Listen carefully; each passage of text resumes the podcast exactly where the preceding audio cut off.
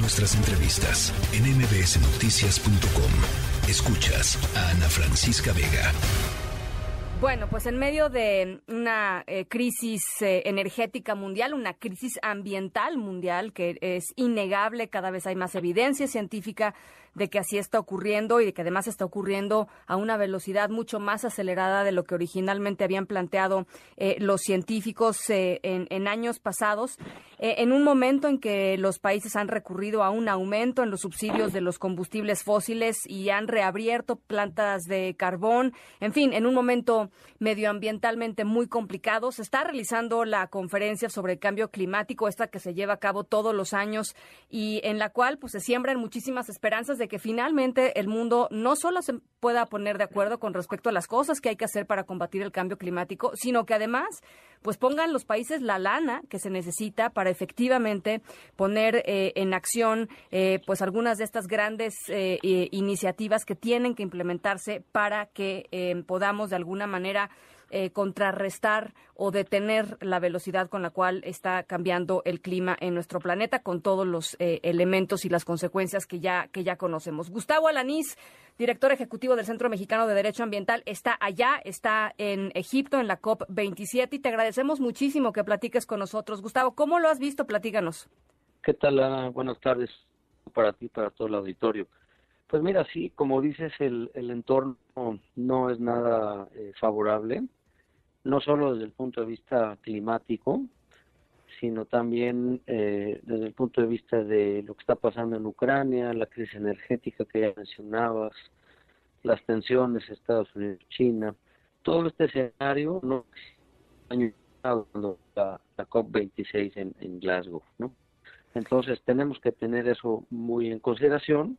Y ya entrando a los temas eh, concretos y sustantivos aquí, me parece que hay tres o cuatro temas que son los que eh, dominan la atención de las conversaciones. Sí. Un primero tiene que ver con eh, el, llamado de, de urgencia que se está haciendo eh, ante la inacción de muchos estados a nivel internacional y la falta de voluntad política que se ha tenido para realmente entrarle a cumplir compromisos de descarbonización eh, a nivel local, pero que tienen implicaciones a, nivel internacional. Claro. Y se ha dicho mucho que lo que están los estados pues es eh, haciendo un greenwashing, ¿no? Haciendo haciendo que hacen pero no hacen y en consecuencia pues lo que está eh, sucediendo es que las eh, catástrofes ambientales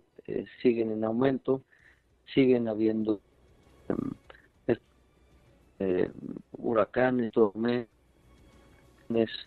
heladas que se están produciendo en muchas partes del mundo y no hay el compromiso real de los estados, particularmente los países ricos, de realmente y esto se ve muy claramente en la parte del financiamiento que ya referí de alguna manera. ¿Por qué el tema de financiamiento es importante? Por varias razones, pero hay una muy, muy fundamental y es un compromiso de los países desarrollados de meter 100 mil millones de dólares para poder ayudar a los países en vías de desarrollo a que puedan empezar a trabajar en sus eh, acciones, en sus políticas, en su legislación climática que ayude a todos estos países a salir adelante.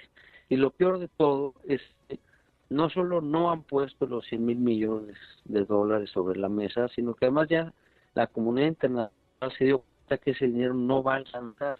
Entonces hay que ir por 100, pero más de 100, ¿no? Y entonces ese programa no está claro en función de que es un compromiso incumplido de, tiempo atrás. En, segundo lugar, hay otro tema que también está eh, dominando las, las discusiones, y que tiene que ver con eh, lo que se llama en el contexto de estas negociaciones climáticas, las pérdidas, y de lo que se trata de manera muy simple, muy sencilla, es poder compensar a los afectados, a los más vulnerables, que ni siquiera en muchos casos han generado eh, emisiones de gases de efecto invernadero, pero que eh, están sufriendo fuertemente por consecuencias negativas derivadas de la utilización del gas, del petróleo del carbón y de la emisión eh, de estas emisiones de efecto invernadero. Ahora, dime una cosa, Gustavo. Eh, oh. yo creo que, a, ver, tocas dos temas fundamentales. Uno es la inacción de los países ricos, ¿no? La, incapacidad y la, la, voluntad de ponerle dinero a, a, las promesas y a las acciones. Y en segundo lugar, tratar de ayudar a la gente más vulnerable, que además eh, lo hemos platicado tú y yo aquí un montón de veces, Gustavo, la gente más vulnerable frente al cambio climático, eh, pues generalmente es la gente pobre, la gente que no tiene eh, recursos para adaptarse y para, y para pues cambiar un poco sus, sus sistemas, en fin. pero hay otro tema que también me interesa y, que creo que es importante hablar de ello. La, la famosa, célebre, joven activista sueca Greta Thunberg no, decidió no asistir a esta COP27 y creo que hace una crítica eh, más allá de lo que se pueda decir de ella, pues, pero hace una crítica importante en torno a la, falta de espacios para la participación de la sociedad civil. ¿Estás de acuerdo con, con esa crítica, Gustavo? Pues mira, eh, yo que he estado presente los últimos cuatro días eh, en la cumbre, he visto participación de todos los sectores. Hay academia, hay científicos, hay ONGs, por supuesto están eh, los gobiernos y también hay una zona que está eh, eh, medida de esfuerzo de la sociedad civil que es la, zona verde, ¿no? Ahí está y la zona azul que es la, parte formal y la zona verde más informal donde hay muchos espacios también de, participación social. Yo creo que la, la crítica que, que hace eh, Greta eh, tiene mucho que ver, a, lo mejor desde su punto de vista, que es respetable, pero también con el tema de decir, señores, nos están engañando, haciendo absolutamente nada, nos dicen que hacen, pero al mismo tiempo no pasa nada. Eh, que hay un tema desde la perspectiva de esta activista de, lo que hablaba yo, el greenwashing, ¿no? De decir, sí vamos a hacer, sí prometer y no cumplir, poner recursos, pero pero no pasa nada, mm. absolutamente nada, ¿no? Bueno, oye, eh, Gustavo, a ver, eh, finalmente, ah, yo, lo que leo en, la prensa internacional es un pesimismo brutal, no solo con respecto al, al, tema del calentamiento global, al, al tema de, recientemente, eh, un nuevo llamado de científicos rumbo a esta COP27 diciendo esto está acelerándose mucho más rápido de lo que pensábamos, pero sobre todo también una, una visión muy, muy pesimista en torno a lo que se puede, a, lo que se puede conseguir. Eh, ¿Compartes esta, esta, esta visión y qué hacer a partir de esto? Sí, sí la comparto. Eh, el secretario general, desde su discurso inicial, eh, fue muy claro en prácticamente decir vamos al precipicio y seguimos con el pie en el acelerador. Y básicamente lo que está diciendo Naciones Unidas es que los esfuerzos aún son insuficientes los países tienen que hacer eh, más en cuanto a su ambición climática, es la tienen que aumentar, tiene que ir completamente eh, para arriba y básicamente los compromisos que los países hicieron ya. en 2015 y luego en el 2020 aprobados sean eh,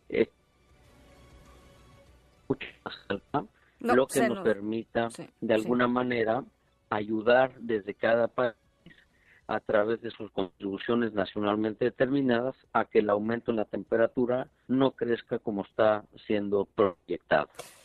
Bueno, pues eh, estamos en ello. Eh, eh, ojalá que cuando vuelvas de la COP, Gustavo, podamos hacer un corte de caja finalmente de lo que se de lo que se acordó. Y, y, te agradezco de veras enormemente que nos hayas regalado esta llamada. Gracias, Gustavo. Con mucho gusto, Ana. Un saludo para ti, para el auditorio. Bueno, pues ahí está. Muchísimas gracias, Gustavo Alanís, director ejecutivo del Centro Mexicano de Derecho Ambiental, el SEMDA, con una pues una comunicación difícil allá hasta Egipto. Agradecemos muchísimo, eh, por supuesto, eh, el esfuerzo. Estaremos conversando con él eh, al volver. MBS Noticias.